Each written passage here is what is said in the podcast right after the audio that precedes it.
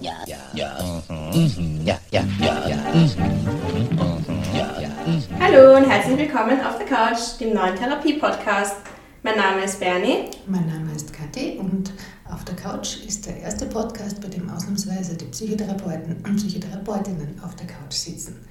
Bei uns gibt es einen Blick hinter die Kulissen von Psychotherapie. Wir wollen Therapie hörbar und erlebbar machen. Äh, wir richten uns an interessierte, potenzielle Klienten und Klientinnen oder einfach Menschen, die das Thema interessant finden. Uns gibt es 14-tägig und äh, ja, es ist uns ein Anliegen, Psychotherapie, mh, hm, diese Blackbox ein bisschen zu öffnen. Genau. Und heute zu Gast ist der Psychotherapeut Matthias Witting-Schön. Und ich würde sagen, stellst du dich einfach mal selber vor? Ja, sehr gerne. Ich freue mich bei euch zu Gast zu sein. Vielen Dank einmal für die Einladung von euch beiden. Ja, bin personenzentrierter Psychotherapeut ähm, hier in Wien, arbeite mit ähm, Einzelpersonen, aber auch Paaren. Ich habe, äh, sagen wir mal, ein bisschen eine Spezialisierung in der Altersgruppe von 20 bis Anfang 30, also arbeite viel mit jungen Erwachsenen und ähm, ja, von meinen Ausbildungen her, ich habe Philosophie studiert und Ethik, ähm, komme ursprünglich eigentlich aus der Körperarbeit und ja, bin auch Psychotherapeut geworden. Und das heißt, dieses Körper, ähm, Seele, Geist, dieses holistische Denken, das liegt mir sehr und ähm, ich versuche das auch zu leben. Ich habe auch einen Schwerpunkt in ähm, Psychosomatik, ähm, ja, das heißt, der Körper wird auch immer wieder bei meinen äh, Therapien auch eine Rolle spielen, genauso wie die Philosophie, existenzielle Fragen, die da auftauchen. Ich glaube, das ist bei jedem Psychotherapeuten sowieso der Fall, aber ja, das ist so ungefähr mein äh, Herangehen ähm, in, zu meiner Arbeit. Ja. Das, das, das, klingt schon mal ziemlich spannend, Matthias. Ähm, ja, dann würde ich sagen, welchen Fall hast du uns heute mitgebracht? Ich habe ähm, eine Paartherapie mitgebracht äh, von einem jungen Paar. Beide sind äh, gleich alt, sind Anfang 30 und ähm, haben sich schon sehr früh kennengelernt. Also als sie 16 waren, ist sozusagen die, eine Jugendliebe, die erste große Liebe gewesen, für beide auch die erste sexuelle Erfahrung. Sie sind beide am Land aufgewachsen, äh, leben jetzt in Wien, haben eine gemeinsame Tochter im Alter von vier Jahren, sind also relativ jung Eltern geworden. Beide äh, haben ein Studium begonnen. Ähm, der Klient, also der Mann, hat das auch abgeschlossen. Allerdings, ähm, da war schon die Schwangerschaft und, und ähm, sozusagen die Tochter schon da. Also es war alles nicht so ganz einfach für die beiden. Finanzielle Schwierigkeiten am Anfang. Das Kind war nicht unbedingt geplant. Aber wollten äh, beide Eltern werden, haben gesagt, unsere Beziehung ist sehr stabil, sehr gut und wir lieben uns, wir schaffen das. Und sie kommen jetzt in die Paartherapie, weil sie sagen, unsere Beziehung ist eigentlich nach der Geburt unserer Tochter ähm, ein bisschen in Schieflage geraten. Wir haben uns sehr verändert in unserer Eigenwahrnehmung auch als Paar. Das ist schwierig für uns geworden. Ich glaube, das kennen sehr viele Menschen, die die Eltern werden, ja, dass, dass die Beziehung sich einfach verändert, dass da etwas anders wird.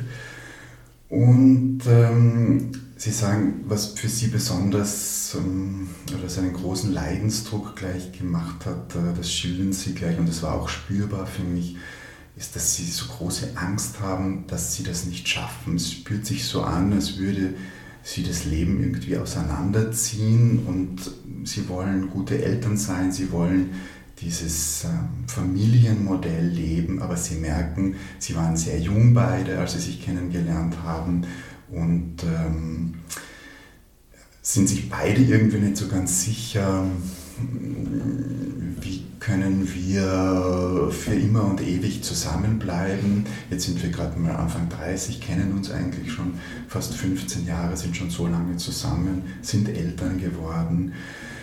Ja, ähm, all das äh, war gleich im Erstgespräch oder beim ersten Mal im Raum. Mir war irgendwie klar, denen geht es nicht gut. Sie haben auch beide gesagt, sie brauchen Hilfe, weil die Kommunikation so schwer geworden ist. Sie äh, streiten viel Auf der anderen Seite versuchen sie dann auch wichtige Themen gar nicht richtig anzusprechen, weil sie so Angst haben vor den Konflikten.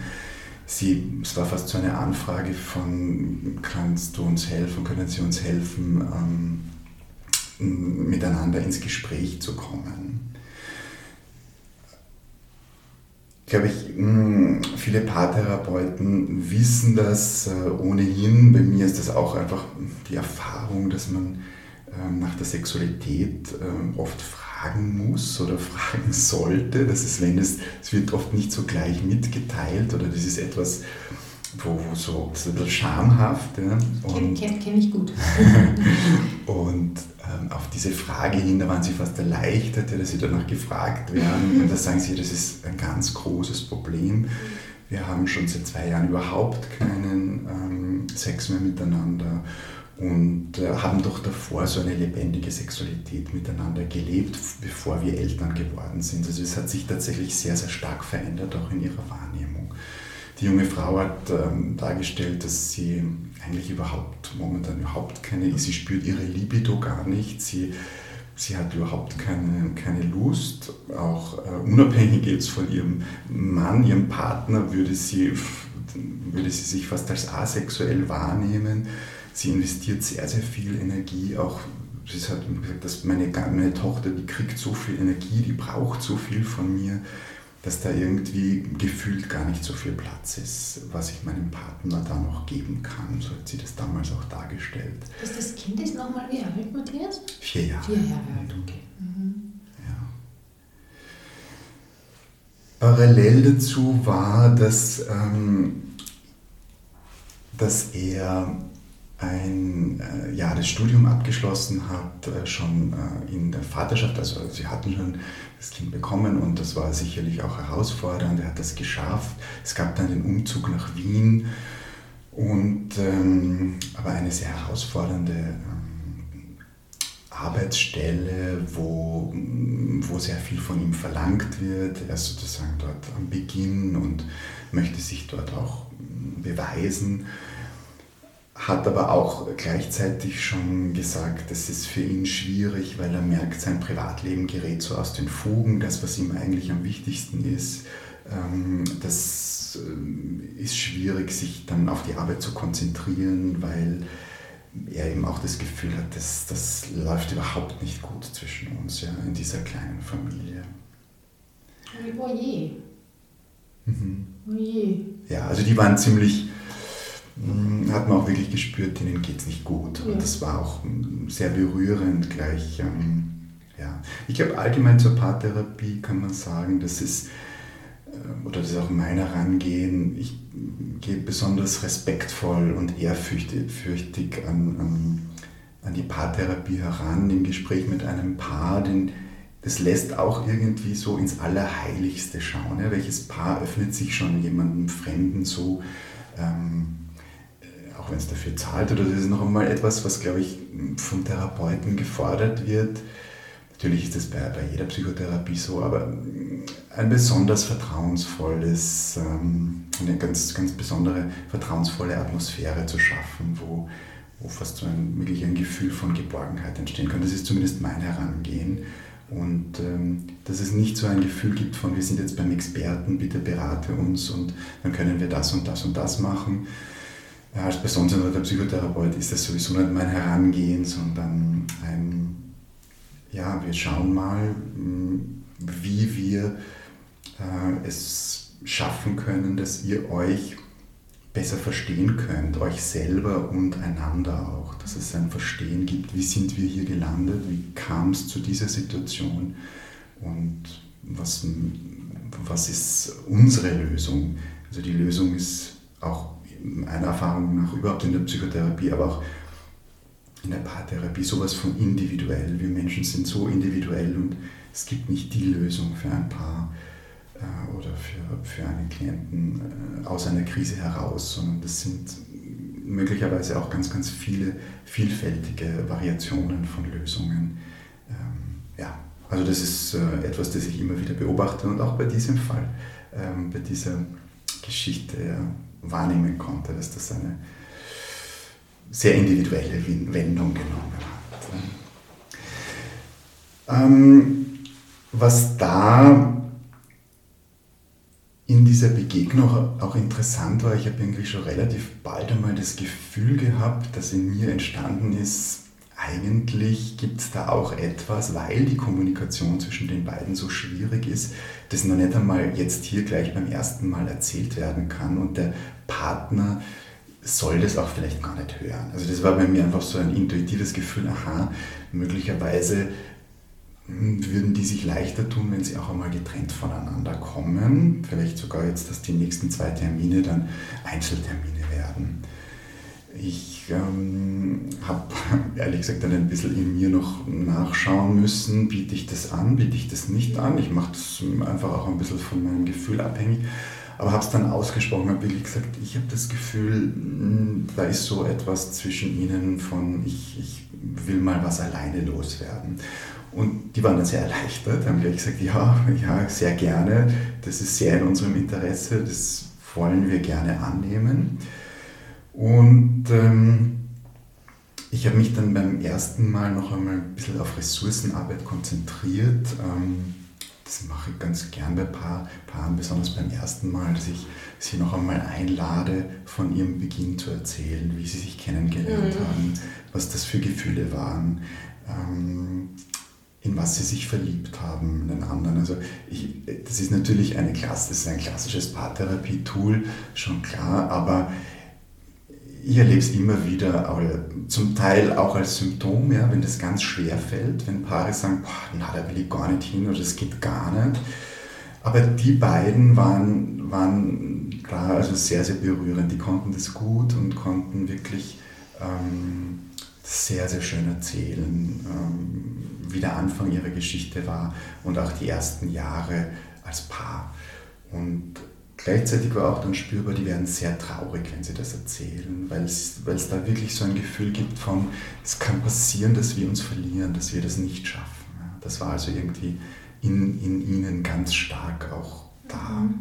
Es mhm. war doch so schön und es rutscht uns weg. Genau. Mhm. genau. Dann macht doch dieses Schweigen irgendwie einen Sinn oder weil du gemeint hast, dass da vielleicht was ist, was sie auch miteinander noch nicht thematisieren können, dass das vielleicht absolut, auch, absolut, ja. auch Angst macht einfach. Absolut. Ja. Sie kamen dann getrennt voneinander und ähm, das war ganz interessant. Er war, war sozusagen der erste Termin, der junge Mann kam in die Praxis zu mir und ähm, schien mir viel, viel belasteter noch bei diesem Einzelgespräch zu sein als ähm, beim ersten Termin. Also man, man wirklich wahrgenommen, dem geht es überhaupt nicht gut. Er hat mir berichtet von Panikattacken, die äh, ihn seit ein paar Monaten begleiten würden. Er war deswegen auch schon beim Hausarzt, hat da Medikamente bekommen. Also von denen war zum Beispiel beim ersten Mal überhaupt keine Rede, das wurde gar nicht erwähnt.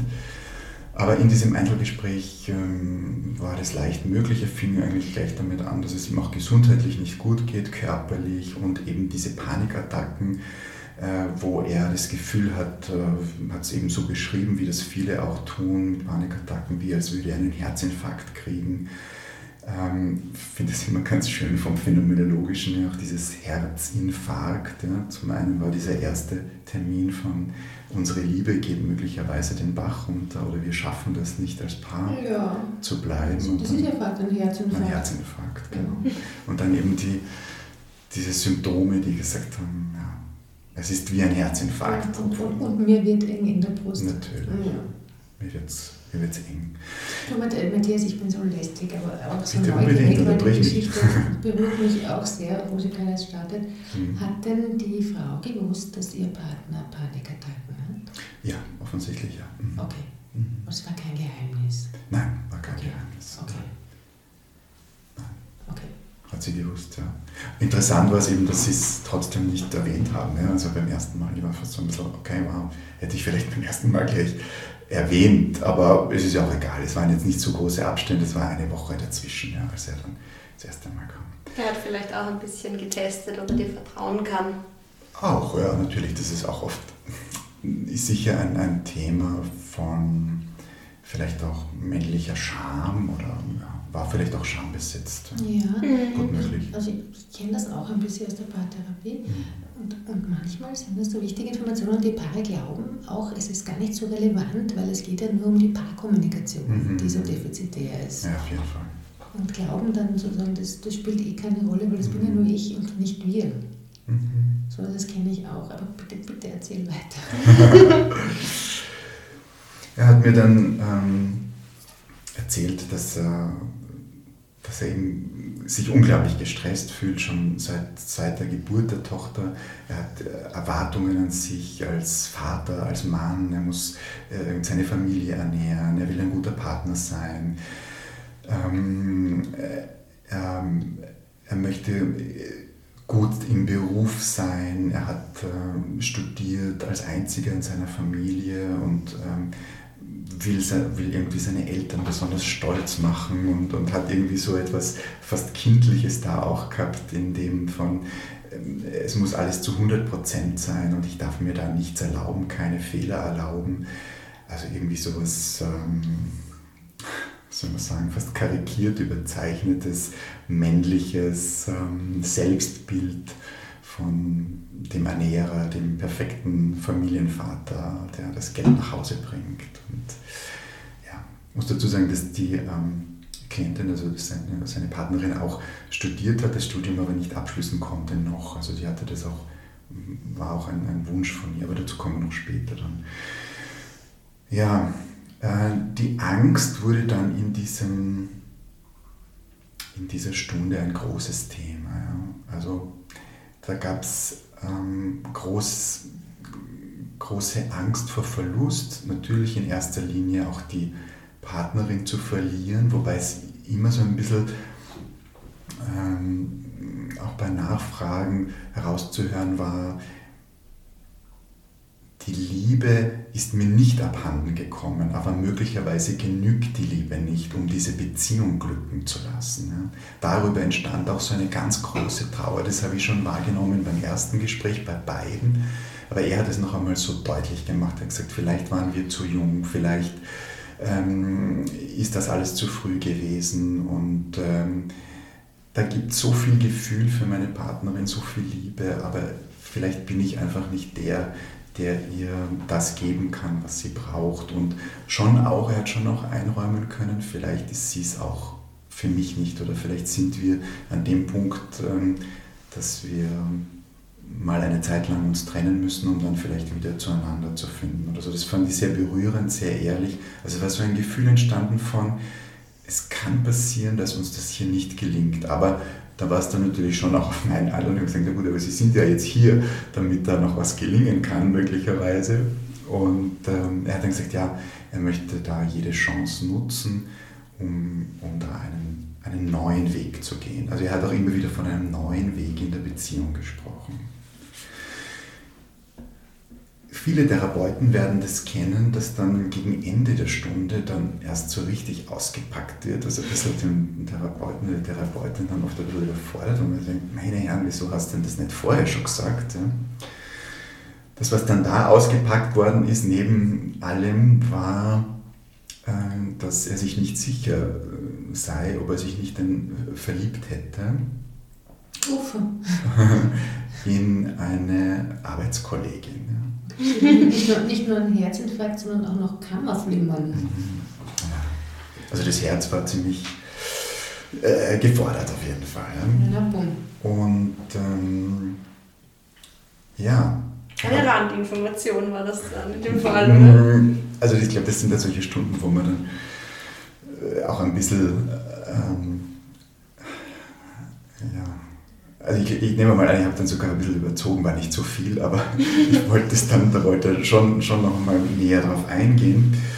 Ähm, und das fand ich auch ganz berührend, wie er das beschrieben hat. Er hat gesagt, ähm, er wundert sich, dass es ihm überhaupt möglich ist, weil er die Liebe zu seiner Freundin so stark spürt und die in sich ähm, ganz klar ist. Aber da gab es auch plötzlich ein, ein anderes Gefühl, eine ganz, etwas, das ähm, ja, unabhängig von der Liebe zu seiner Frau gab es eben auch ein Verliebtsein. Ne? Jetzt trifft sich das ganz gut, dass eines meiner Spezialthemen auch polyamore Beziehungen sind. Also da war ich zumindest jetzt nicht irgendwie mm, besonders erschrocken darüber. Ich glaube, dass wir ja, auf vielerlei Art lieben können und auch nicht nur einen Menschen alleine. Ja. Das ist etwas, das. Ähm, ja, jetzt, ich schaue dich so an, gell? ich schaue dich so an, weil ich, äh, während du äh, sagst, einer der Schwerpunkte, äh, zaubert es mir ein Lächeln ins Gesicht, weil der Fall wird immer spannender. Erstens und zweitens habe ich das Gefühl, Bernie, du auch, gell? Ja. Jetzt wäre es gut, äh, äh, den Begriff der Woche. Begriff der Woche, äh, genau. Der wäre dann Polyamorie. Wäre dann Polyamorie, Matthias, wärst du so lieb?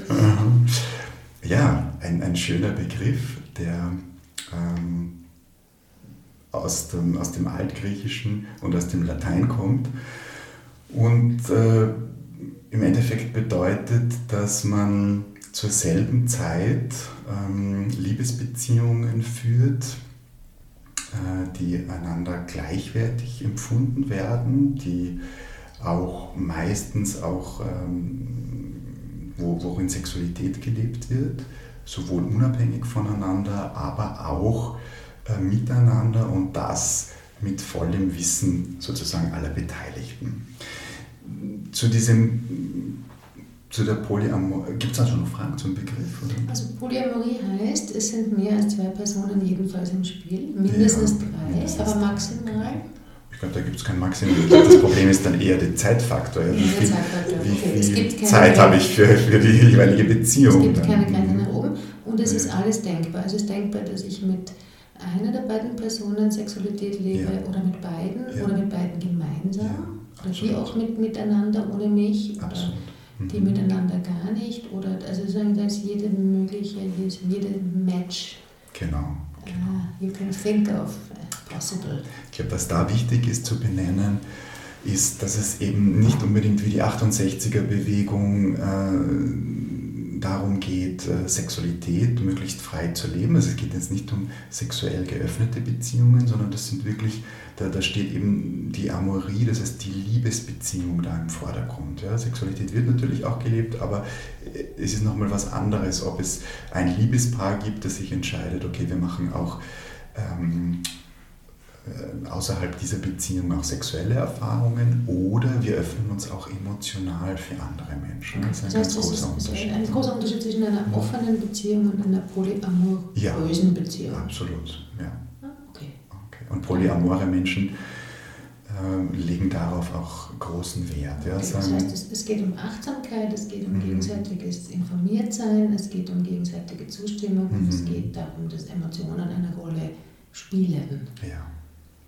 Große eben, die Liebe, das die sind meistens große Emotionen. Meistens große Emotionen. Mit allem, was dazugehört, mit Eifersucht, mit ähm, ja, mit Fragen von, ah, genüge ich nicht, warum bin ich, ja. äh, warum muss da jemand anderer noch da sein und ja. so weiter und so weiter. Ja, das ist in unserer Welt ein großer Tabubruch. Laut Studien gibt es in, in, Österreich 300.000 äh, Menschen, die sich äh, mehr oder weniger als polyamor empfinden. Das ist also keine Randgruppe, das ist ziemlich viel. Glaubst du, sind das auch Menschen, die in Wirklichkeit eine offene Beziehung leben und glauben, dass es Polyamorie ist? Oder glaubst du, dass die ganz genau wissen, was damit gemeint ist? Äh, ich glaube schon, also das, so wie ich, so wie ich die, mm, die Literatur kenne und gelesen habe, dürfte das schon so sein. Allerdings offen leben und wirklich ganz selbstbewusst leben und auch nach außen hin so definiert, das sind zumindest in Österreich so ein, ein paar tausend, ja, aber es ist auch nicht so wenig. Okay, okay, okay so gut. Begriff der Woche Ende. Bitte zurück zu dieser wahnsinnig spannenden. Wobei wir sind ja noch gar nicht, wir sind jetzt gar nicht unbedingt bei, also äh, das, was er beschrieben hat, das kenne ich von polyamoren Klienten. Ja, das ist oft so eine Initial, ähm, ein so Initialerlebnis, wo Menschen sagen, wow, ich liebe eigentlich meinen Partner und da ist jetzt jemand in mein Leben gekommen, diesen Menschen liebe ich auch. Oder zumindest, oder ich bin mir gar nicht sicher, oder es, das ist jetzt ein Verliebtheitsgefühl, oder, aber das ist so stark, wie tue ich mit diesen Emotionen? Ne? Oder wie, wie kommuniziere ich das? Wie kann ich das überhaupt meinem Partner ähm, klar machen? Oder der verlässt mich wahrscheinlich, oder sie verlässt mich sofort, wenn ich auch nur sage, du hast mich jetzt irgendwie auch noch verliebt. Ja? Ist für viele auch dann, muss man ganz ehrlich sagen, auch ein Trennungsgrund. Ja. Okay, also Bernie, das ist, äh, der Fall ist eine Wundertüte, es ist großartig. Absolut. Darf ich nochmal zusammenfassen? Es kommt ein Paar Anfang 30, die kommen zu dir und sagen, Ja. es geht ihnen nicht gut in der Beziehung, sie haben Angst, dass sie einander verlieren, Mhm. äh, sind auch multiple gestresst an vielen Mhm. verschiedenen Fronten und du hast das Gefühl, irgendwas ist nicht erzählt worden, Mhm. ladest sie dann einzeln voneinander ein, der Mann kommt zuerst und erzählt dir zwei neue Informationen, nämlich erstens, dass er unter Panikattacken leidet und zweitens, dass er äh, sich in eine andere Frau verliebt hat. Okay, da steigen wir wieder ein. Das stellen wir wieder ein. Ja. Und jetzt kommt die Klientin dann zum ersten Mal. Also was, ich muss schon sagen, was, ähm, was immer ganz gut ist, vielleicht gerade bei Zuhörern, die noch keine Psychotherapie erfahren haben, können wir ja sagen, naja gut, jetzt erzählen die dem alles, was ist denn jetzt? Ja? Aber wo, wo hat irgendjemand was davon, wenn das dann da erzählt wird? Ja, das ist das Schöne. Ja? Also Stress nimmt ab und das also bei dem, bei dem äh, jungen Mann war das auch ganz deutlich spürbar. Er hat, er hat auch gesagt, es tut mir wirklich gut, hier einen Ort zu spüren, wo, wo ich das aussprechen kann. Das war in den letzten äh, Monaten oder auch Jahren mir nicht möglich. Das ist, das ist so schön, dass du das sagst, Matthias. Vielen Mhm. Dank dafür. dass Ich erlebe das auch ganz oft. Das Mhm. ist dieser Plumpser, Ja. dieser Stein, der vom Herzen fällt, wenn man es mal aussprechen Mhm. darf und man nicht gleich dafür verurteilt wird. Schön. Und noch keine Ratschläge kriegt Und oder nicht so gleich einen super, genau, und nicht Ja. gleich einen super Ratschlag kriegt. Ja. Absolut, ja. Also das ist halt auch, ja, es ist eine personenzentriert, ein, ein personenzentriertes No-Go, jetzt irgendwie Ratschläge zu geben.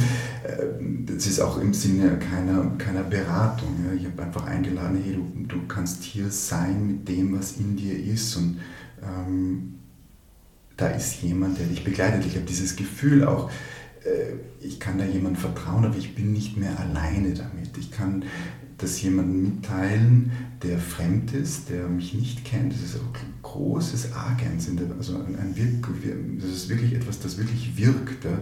Da ist das eben niemand aus der Familie ist, niemand, der mir nahe steht. Ähm, Freundschaften, denen kann man auch vieles erzählen. Ja? Und vielleicht kann er das auch dann später mal einem Freund erzählen, wie auch immer. Aber in diesem Fall war ich der Erste, der diesem jungen Mann ähm, zugehört hat, wie er sich selber auch zugehört hat, dass er das ausspricht. Und dieses Aussprechen ist manchmal auch schon, aus der Philosophie weiß man, ja, Sprechakte sind auch eine Form von Handlungsakten. Also das ist, da ist schon mal was, ähm, Sprache und Aussprechen, das ist, macht ganz viel mit uns. Ja. Und das kann unglaublich erleichtern, gehört zu werden, gesehen zu werden, wahrgenommen zu werden in der Betroffenheit, in der Traurigkeit, äh, in der Angst. Ja, da war so viel Angst, da war so viel, ich verliere die Kontrolle von allem ja, und ich weiß nicht, wie ich das schaffen soll. Jetzt war das eh schon so schief oder so schwierig ähm, mit uns die letzten Jahre in der Beziehung und jetzt bin ich da an dem neuen Arbeitsplatz auch noch ähm, mit dem Phänomen in mir gefordert, wow, da gibt es Gefühle für eine andere. Es mag andere Paartherapeuten geben, die dann gleich sagen, ja, also ich kenne auch in der Literatur ähm, immer wieder auch dann die Theorien, die dann aufgeworfen werden, wo man sagt, naja, ist ja ganz logisch, das lief da in der, das läuft da nicht rund und jetzt ähm, ist das so- sozusagen wie eine Flucht in etwas Leichtes, in eine, eine neue Verliebtheit oder äh, wo man quasi auch sagt, naja, der, ist, der kann das Problem nicht lösen, jetzt verliebt er sich halt und damit, ähm, äh, das ist halt so ein Lösungsversuch. Ich bin, bin ganz, ganz vorsichtig auch in mir geworden mit irgendwelcher Form von Bewertungen. Ja. Das, äh, wenn, dann kann das nur derjenige selber bewerten. Ich lade aber als Therapeut auch immer wieder gerne ein, auch das zu probieren, ist einfach nur phänomenologisch, also einfach wahrzunehmen in mir, so wie es gerade ist und es nicht schon, wir haben so viele Bewertungen in uns selber, da gibt es einen strengen meistens, der sagt, ey du, es ist das Letzte, du bist eigentlich, oder bei dem Beispiel zu bleiben, du bist eigentlich ein junger Vater, du hast eine Partnerin, ja, du willst mit der eigentlich für immer zusammenbleiben, ihr habt Familie, wie kannst du überhaupt dich äh, in jemand anderen verlieben? Ja? Als ob es etwas Geplantes wäre, sich zu verlieben. Das planen wir alle nicht, sondern irgendetwas verliebt sich in uns und das macht etwas mit uns. Ja. Diese Gefühle entstehen in uns. Viele Menschen, und das war auch bei ihm so, er hat dann noch gesagt, ich weiß gar nicht, ob das, ich weiß gar nicht, vielleicht habe ich mich verliebt oder so. Mir war es ziemlich eindeutig, aber ähm, ich glaube, auch das kann man manchmal erst in der Reflexion erkennen. Man braucht ein bisschen Abstand manchmal zu, zu gerade der Verliebtheit. Ja. Rückblickend kann man sagen, ja natürlich, ich war schon verliebt, als wir uns begegnet sind, beim ersten Mal möglicherweise schon ja, oder kurz danach. Aber diese Emotionen sind ähm, für niemanden so ganz leicht zu nehmen, weil es auch immer etwas bedroht. Ja. Es gibt immer wieder so ein Gefühl von, ich könnte die Kontrolle verlieren. Und das war bei ihm eben sehr stark.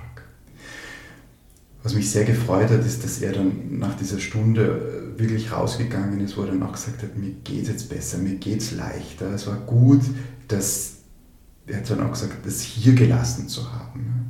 Ich dachte, okay, wow, was auch immer. Ja. Wenn du das Gefühl hast, du hast da etwas hier gelassen, gerne. Ja. Ähm, aber ich glaube, ähm, es war einfach das erste Mal, dass er auch so mit einer ganz, ganz großen Ehrlichkeit sich selbst gegenüber da, mit den Belastungen, auch was er alles spürt, welchen Druck er spürt und dann die vielen Ängste und dann noch dazu diese, mm, diese neuen Emotionen, die dazugekommen sind. Also das kann man sich vorstellen, boah, das ist Stress.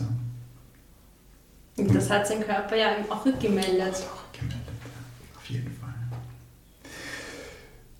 Okay, dann kam sie.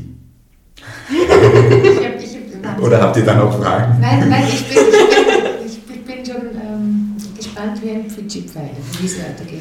Und hat es dir gerade echt angesehen, Kathi? Mhm. Vielleicht zum, zum den Panikattacken, da, ich, da, da, möchte ich noch ganz kurz was sagen. Ja. Ich glaube, Angststörungen, das ist ja, ja etwas... Macht es wahnsinnig spannend. Ja. Wahnsinn. Er ist ein Meister der Cliffhanger. Weil es mir irgendwie auch am Herzen liegt, es gibt ja kaum therapeutische Praxen, die nicht auch beobachten, dass die Angststörungen zunehmen. Ja. Also das ist einfach ein Phänomen, das, das mehr und mehr und mehr wird. Ähm, man könnte eine ganze Episode eures Podcasts nur mit Angststörungen ähm, als Thema ähm, füllen oder wahrscheinlich mehrere Stunden darüber sprechen. Es sind so wichtige Sachen. Man könnte nicht nur man wird. Man wird. Wir werden. Ja, ist auch wichtig. Also das ist etwas, das wirklich so, so omnipräsent ist in unserer Gesellschaft. Jetzt haben wir die Corona-Situation auch noch. Angst, mhm. Angst, Angst ist das Thema. Aber gut, ich will da gar nicht zu sehr rein.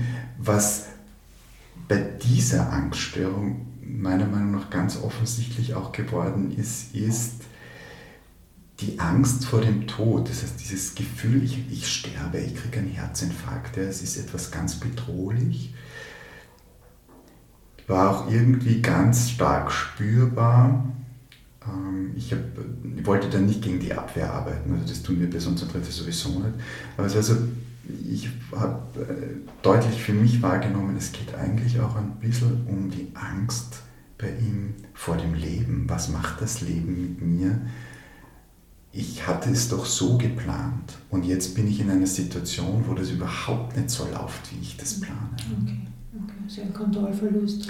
Aber auch so dieses, die Angst vom Sterben kann manchmal auch die Angst vom Leben sein. Das ist ein, das ist ein sehr schöner Satz.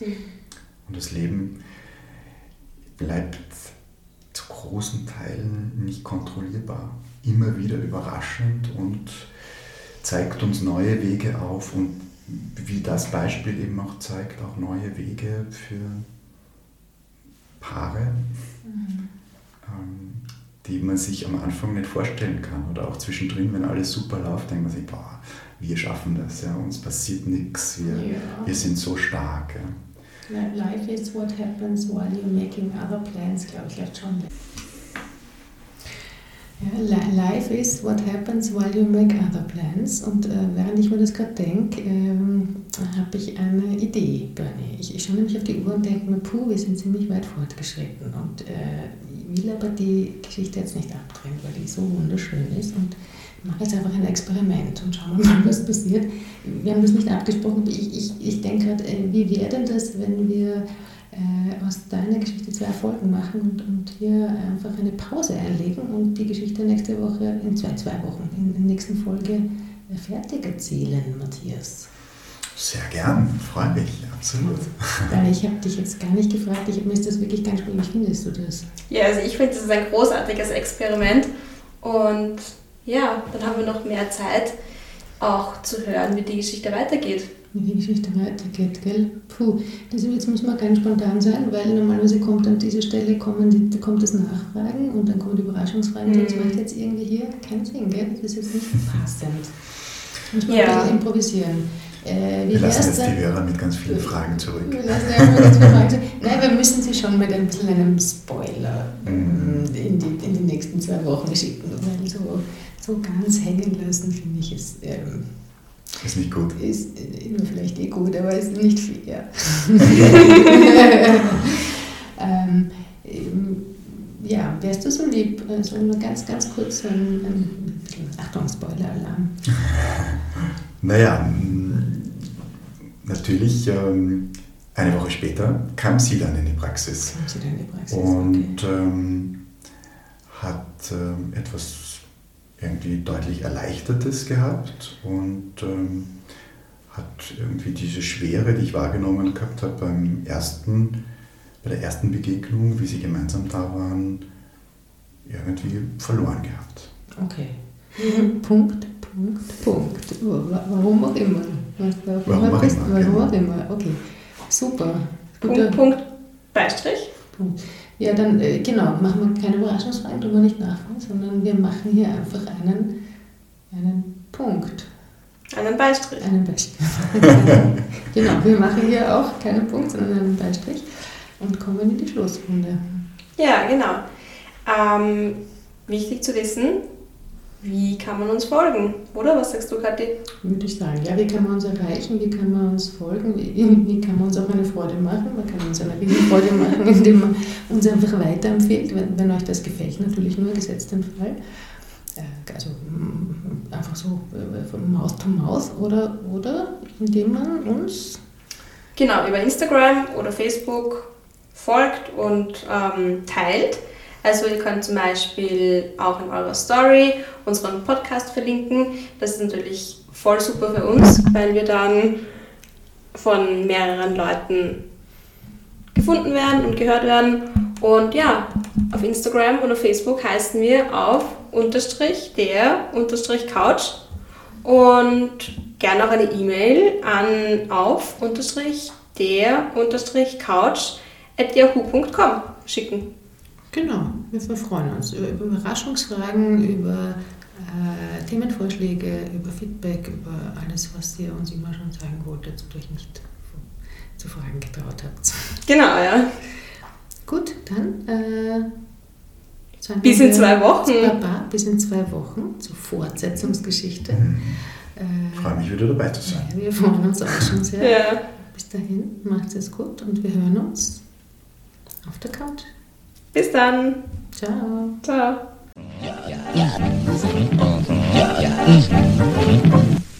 Ja,